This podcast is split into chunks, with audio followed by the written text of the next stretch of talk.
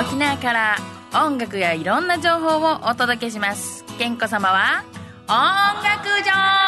ーグ L サイズはい、明けましてと毎月言うようにしてたけど、今ふと何も思いつかなかった。9月になりました。えー、そうですね、実はですね、久々の収録なんです。生放送じゃなくて。で、えっとね、この放送が合ってる頃は、ってって言うほど日付ずれてないから。普通さ、ね、なんか1ヶ月前収録とかだったら来月どうなってるかわからないけど、もうほんと数日だからね。単純に。ね、で、実はですね、あの、台風直前みたいなところで今収録してるので、あの、どうなることやらですけど、本当皆さんね、あの、くれぐれも無事にお過ごしになって、これを聞いてることと祈りたいところではありますけれども。で、それで、あの、もう私の一大関心事といえば、やっぱこの9月11日投開票日になりますけど、もう今、期日前投票がこの知事選は始まっていて、で、9月の、えっと、4日から、えっと、あ 4, 4日が日曜日だと思うんですけど、そこから私たち宜野湾市はですね、宜野湾市長選も市議会議員選挙も始まるわけです。那覇市はね、2010、あ、21年に、うんと、市議会選挙があったと思うんですけど、そう、だからちょっと時期がずれるんですけどね。でも沖縄県内41市町村の中の半分ぐらいが、この市町村議会議員選挙もあるので、あのちょっと関心ないという人も、あの、那覇は関係ないと思わず、知事選はもちろんあってますし、ね、いろんなところで首長選挙もありますので、あ、那覇市長選挙もね、今年、あ、今、今年じゃないかな。ね、あの、市議会議員選挙はないですけど、市長選挙が今年の11月じゃないかな。それで今候補者の名前も上がってきたりとかしてるんですけどね、ここに、の、この FM 那覇で番組やってる方もね、候補者として名前が出たりとかしていたりしますけどね。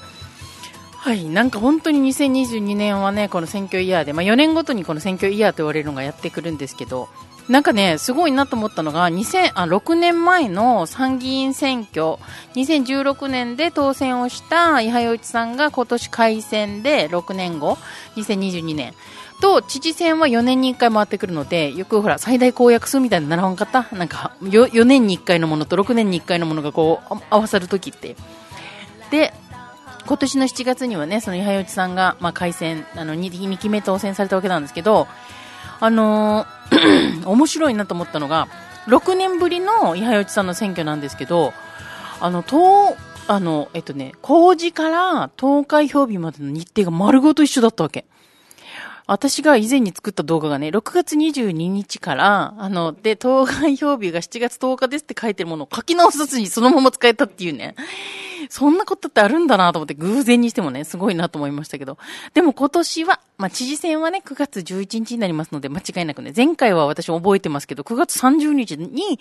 あの、お長さんが8月亡くなられて、急遽行われた知事選挙が2018年に行われて、で、うち、宜野湾市長選も実はその佐喜真さんが出られたので、あの、市長がね、宜野湾市長だった佐喜真さんが抜けたっていうことで、その選挙があって、今の松川市長になったってところがありましてですね。だから今年も、宜野湾市は今度はトリプル選挙ということで、知事選、宜野湾市長選、えー市議選っていうのがあるんでね。もうなんか本当にもう忙しいなと思うんですけど、え、いきなりシリがなんか反応したしもなんで？何もしてないけど、ヘイとも、シリとも呼びかけてないし、お前ちょっと敏感すぎじゃないの？はい、ということで、今日はですね、えっと、その、まあ、台風直前ということで、まあ、心配もあってということで、今日棚から一つかみしてきたんですけど、あのーやっぱりね、台風のコースでいつも沖縄のこのニュースでもよく出てきます。北南大東ね、南北大東。で、私も、あの、北大東島はお仕事でいっぱい、あの、この数年関わらせてもらったので、もうね、それまでも、ただでさえ、あのね、ニュースではほら、南大東島でとかね、あの、気象の、あの、中継をするポイントが南大東にしかないんですよ。だから、いつも、この南大東のすごい動画とかは、このニュースとかで出るんですけど、北大東がなかなか出ない。でも、北南大東も近いので、あの、大体同じような状況だと思うんですけど、今回もね、ちょっとまた台風の被害もすでに出てしまっているということなんで、本当離島の皆さんね、あの、先島の皆さん気をつけてお過ごしいただきたいんですけど、そんな中で、八重山モンキーのね、元気が出る曲をかけて、ね、どうにか乗り切ってほしいなと思います。本当北大東に、あの、仕事でずっと通って本当分かったことは、あの、冷蔵庫にストックがなくなっていくんですよね。船が来ない、この台風で来ない間。あの、普通だと私たちだったらね、スーパーに行って買いだめして、なんか冷蔵庫に行って、だけど、もう来ないんですよ、船が。そうすると本当にこれ大変なんだなっていうことをいっぱいあの教えてもらったので、ぜひ先島の皆さん被害がないようにね、あの、蓄えもしっかりあのされて、あの、無事に過ごせる、さされるようにと思いつつ、やっぱり元気が出る音楽でね、何かしら元気出てもらいたいと思います。えー、八重山モンキーのですね、これ何年の CD だろうだいぶ前なんだけど、私好きな曲があるので、かけたいと思います。ワールドチャンプルー。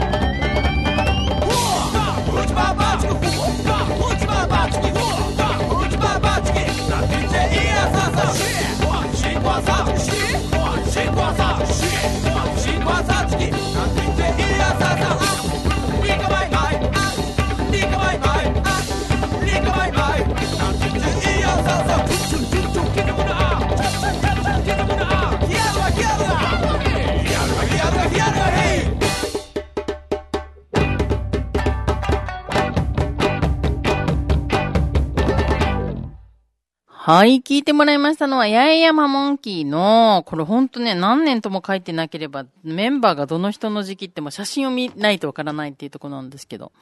多分ね、10年ぐらい前のやつだと思うよ、多分。で、えっと、まあ、ボーカルのヨシトと、それから三振やってるりょうさんは今ね、金山商店で活躍中のりょうさんね。で、この二人とヤッシーっていうドラムが三人で今やったりしてるんですけど、この時は五人いてから、私が見る限り五目のあっちもいる時期だったっぽいんだよね。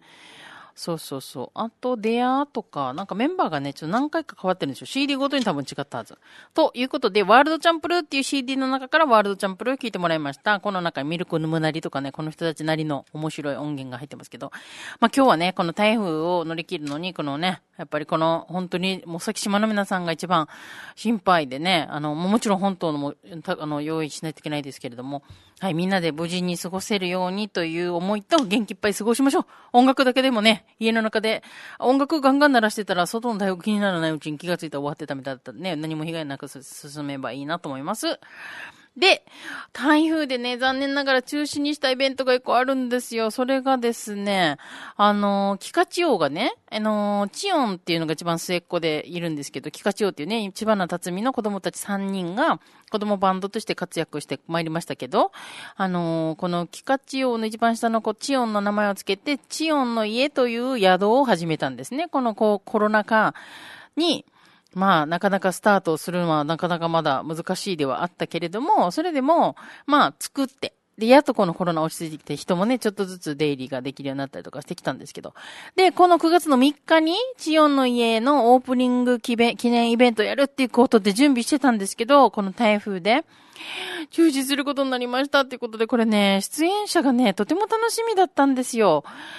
あの、この写真もね、その、やる予定でしたっていうことで出てる写真も非常に面白かったので、あ、もうなんか、中止じゃなくて延期してほしいなと思ってるので、曲かけてですよ。ね。あの、もうそういうことにしよう。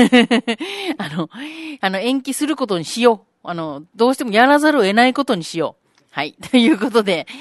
えー、9月3日に、えっと、チオンの家でやるイベントだ、イベントをやる予定だったので、キカチオンの曲をかけてね、元気を出していきたいと思います。で、今日は、あの、キカチオが2020年に出したってたった2年半前ですよ。なのに、もう写真がおっさないけどさ、今や、この上の二人、キーキーとカーカーなんか中学生だからね。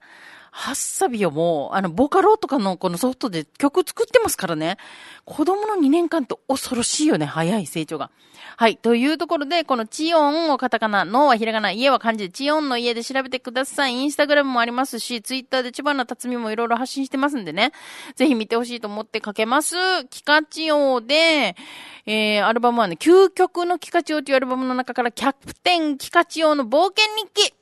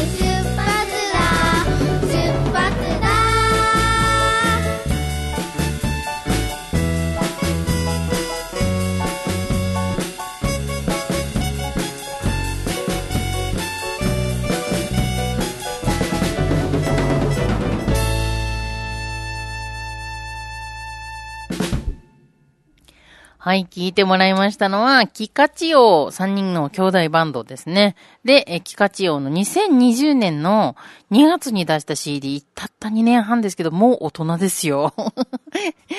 えぜひね、あの、カカが一人で出してるボカロのやつも、あの、番組の過去にはかけてますし、あのー、なんだっけ、あのー、サブスクもやってるみたいなんで、あの、キカチオで調べて、あの、見たらいろんなリンク、あの、ツイッターも本人たちのキカチオのアカウントもあるみたいなんで、ぜひ、あの、千葉な辰巳のところから、あの、お父さんがね、あちこち案内してくれると思うんで、ぜひ行ってみてください。ということで、9月3日のイベントは、あの、亡くなった中止ってなってますけど、ね、千葉な辰巳、宮田誠、崎間淳、キカチオ、カカのライブが用意されてたし、いろんなフードドリンク、クジャーク沖縄っていうビーガンフードのお店とか、極東製菓っていうね、お赤飯とかケーキ出すところ、それから雑貨。このね、あの、あの、辰巳の嫁がですね、あの、雑貨屋さんもやってるので、そういうね、可愛らしい雑貨。もちろんね、その、あの、千代の家そのものも可愛らしいんですよ。もういろんなタイルを使ったりとかね。あ、で、あと、アースバック製法って言って、あの、本当にこの地球に自然に帰る形の、あの、素材で、あの、作ってあるっていうことで、その、その作ったアースバッグビルダーの方々のトークイベントとかも用意されてたんですよ。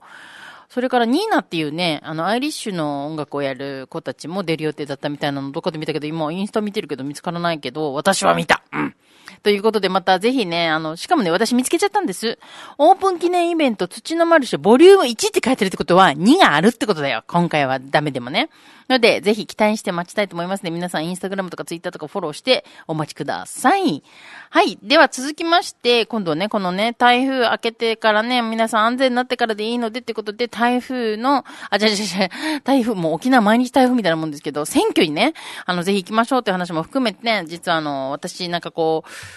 何、どの曲がいいかな、かっこいいかなと思って選んできたの今日はね、田中ら一つも紙、この曲でいきたいと思います。ね、あの、今なんかこうやっぱ日本の政府の言いなりになるのがいいのかならないのかみたいな、そのもう本当ね、いやいやいや、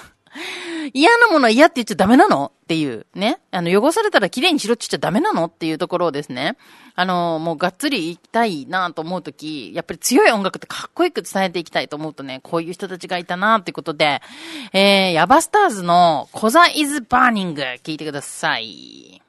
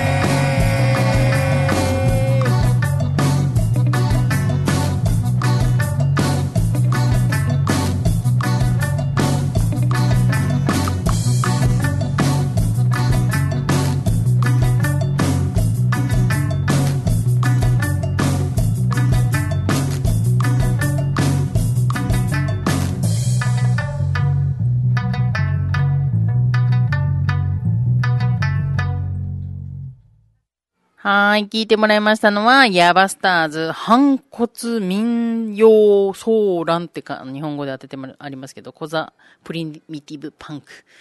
ヤバスターズのコザイズバーニングって曲を聴いてもらいました。時は、ただいま2022年ね。えー、1972年の復帰から50周年ということで、それこそね、その50周年と、あの、復帰50年どうなったのかという話の時に、いや、何も変わってなくないっていうね、もちろんその日本の文化になって、はいるけれども、もちろんその米軍占領下とはもちろん違うけれども、じゃあ結局その、あの時にその復帰をも望んだ人たちっていう人たあの、の望みは、核抜き本土何みっていうのをスローガンにしていたという中で結局ね、また最近もこの選挙の中でもなんかあの、あれがありましたけど、その北部の訓練場が、なんかあの、えー、なんだっけ、えー、世界遺産に登録なっておめでとうムードもあるけれども、結局汚染されたまんまやしとか、武器とか、このなんていうの捨てられたあの、銃弾とかがいっぱい放置されたままで何がめでたいのっていうところで、やっぱ片付けもしなさいよという訴えをしてる、ね、人もいるっていうことで、まあ、その本当に、じゃあ50周年を問うといういいきっかけの年にしたらいいなと。で、実はこのコザイズバーニングかけたのは、まあ、1970年の12月20日に、まあ、私の誕生日、この日、もちろん、ね、年は違いますよ。一回り違います。かっこ笑い。12月20日。だから忘れないわけ。この日付をね。えっと、で、コザ暴動とか、コザソーラン、コザボ、コザソーランとか言われるんですけど、まあ、その、無血革命ですよね。その、要は、車に火をつけたけど、その、米兵を殺すわけじゃなくて、その車から引きずり下ろして、もちろん、車に乗せたまま火つけたら死んじゃいますから、その、この米兵を引きずり下ろして車を燃やすことによって怒りを表現したと。いうことで、これは、あの、その暴動によって誰も死んでないっていうことは本当にすごいことだなと思っていて、それがやっぱこのほんの50年前にこの日本の沖縄のこの小座の一角で、やっぱりもうこんな不条理にずっと虐げられてるのは嫌だっていう怒りを表現。しかも、その、血を流さずにというか、ね、人を殺すことなく表現してきたのの、この次の段階っていうのが県民大会だったりするんじゃないのって思うわけ。あんな 5, 5万人、10万人っていう人たちがさ、あんなじりじり炎天下に座るだけでも暑いのに、座ったからといって何がもらえるわけでもなければ、本当に叶えられるかわかんないよ。だけど表現をする。ね、結局火を放たないで、怒り、こんな思いがあるんだよっていうことを、この、たくさんの人が集まって表現するっていうことを、ここまでなんでやったら変わるんですか、この、この社会はっていうところで、で、県民大会しても変わらんやしと思う人、投票は変わります。投票して、やっぱりちゃんと私たちのために動いてくれる人を選んでいかないといけないっていうところでは、選挙は諦めず、だって投票率も50%ですよ。あと50%の人が入れてごらん。変わるに決まってるじゃない。なので、騙されたと思って、みんなでちょっとずつ投票率を上げていく。ね。で、いうことで、あの、ぜひこれを聞いた人はですね、あの、どんな選挙も諦めずに自分の頭でよく考えて、一票は大事な一票で動かしていく。で、自分の思う人がならなくても必ず、その当選して、その、私たちの税金で働く議員や首長はしっかりウォッチしていくってことは、私たち有権者の義務でもあるし、文句言っても変わんねって言ったって、いや、嫌な思いするの私たちだから。だから、やっぱちゃんと働け、こら、と。いう、あの、立場でウォッチするのはまた市民のね、役割でもあるので、しっかり投票して、あの自分が投票した人は前議員で、え、投票してな、してない方が通った場合はもっと厳しい目でね、あの、ずっとウォッチしてたらいいなと思います。というところで今日は最後ね、えー、この曲でお別れをしたいと思いますけれども、えっと、今日も棚から一つ紙、ちょうど4年前の知事選があった2018年のね、CD を持ってきました。えー、浦添はグルーブの実着オーケストラってね、ガチャピンさんがやってるグルールーブの、あの、実着オーケストラっていうバンドがあるんだけども、このバンドが、えっ、と、演奏しました、あの、ゲート前でよく歌われる歌がこんなアレンジメントになるんだということで、非常に好きなアレンジです。これを聴きながらお別れしたいと思いますけど、今こそ立ち上がろうという曲を聴きながらです。あの、今までかつてやっぱり、先輩方が諦めずに何度でも何度でも自分たちの権利を取り戻すために立ち向かってきたから今があると思ってる。もちろんその参政権しかり、ね、選挙に投票ができるっていうことも獲得されてきた権利であるので、やっぱりそこに普通に平凡としてあったわけじゃないし、すんごい流れが激しい時代の中で、立ち止まっておく。同じとこにずっと立ってるし、前にも進んでねえし、って思うかもしれないけど、流されずにそこに立っておくことがどれだけすごいことかっていうことを、あの、感じながら自分たちも今度後輩の世代に何を繋いでいけるかしっかり考えて、選挙、投票、関わっていってほしいなと思います。お相手は KEN に子供の子、健康でした。えっと、私の情報は Twitter、健康沖縄が一番詳しいです。それではまた、バイバイ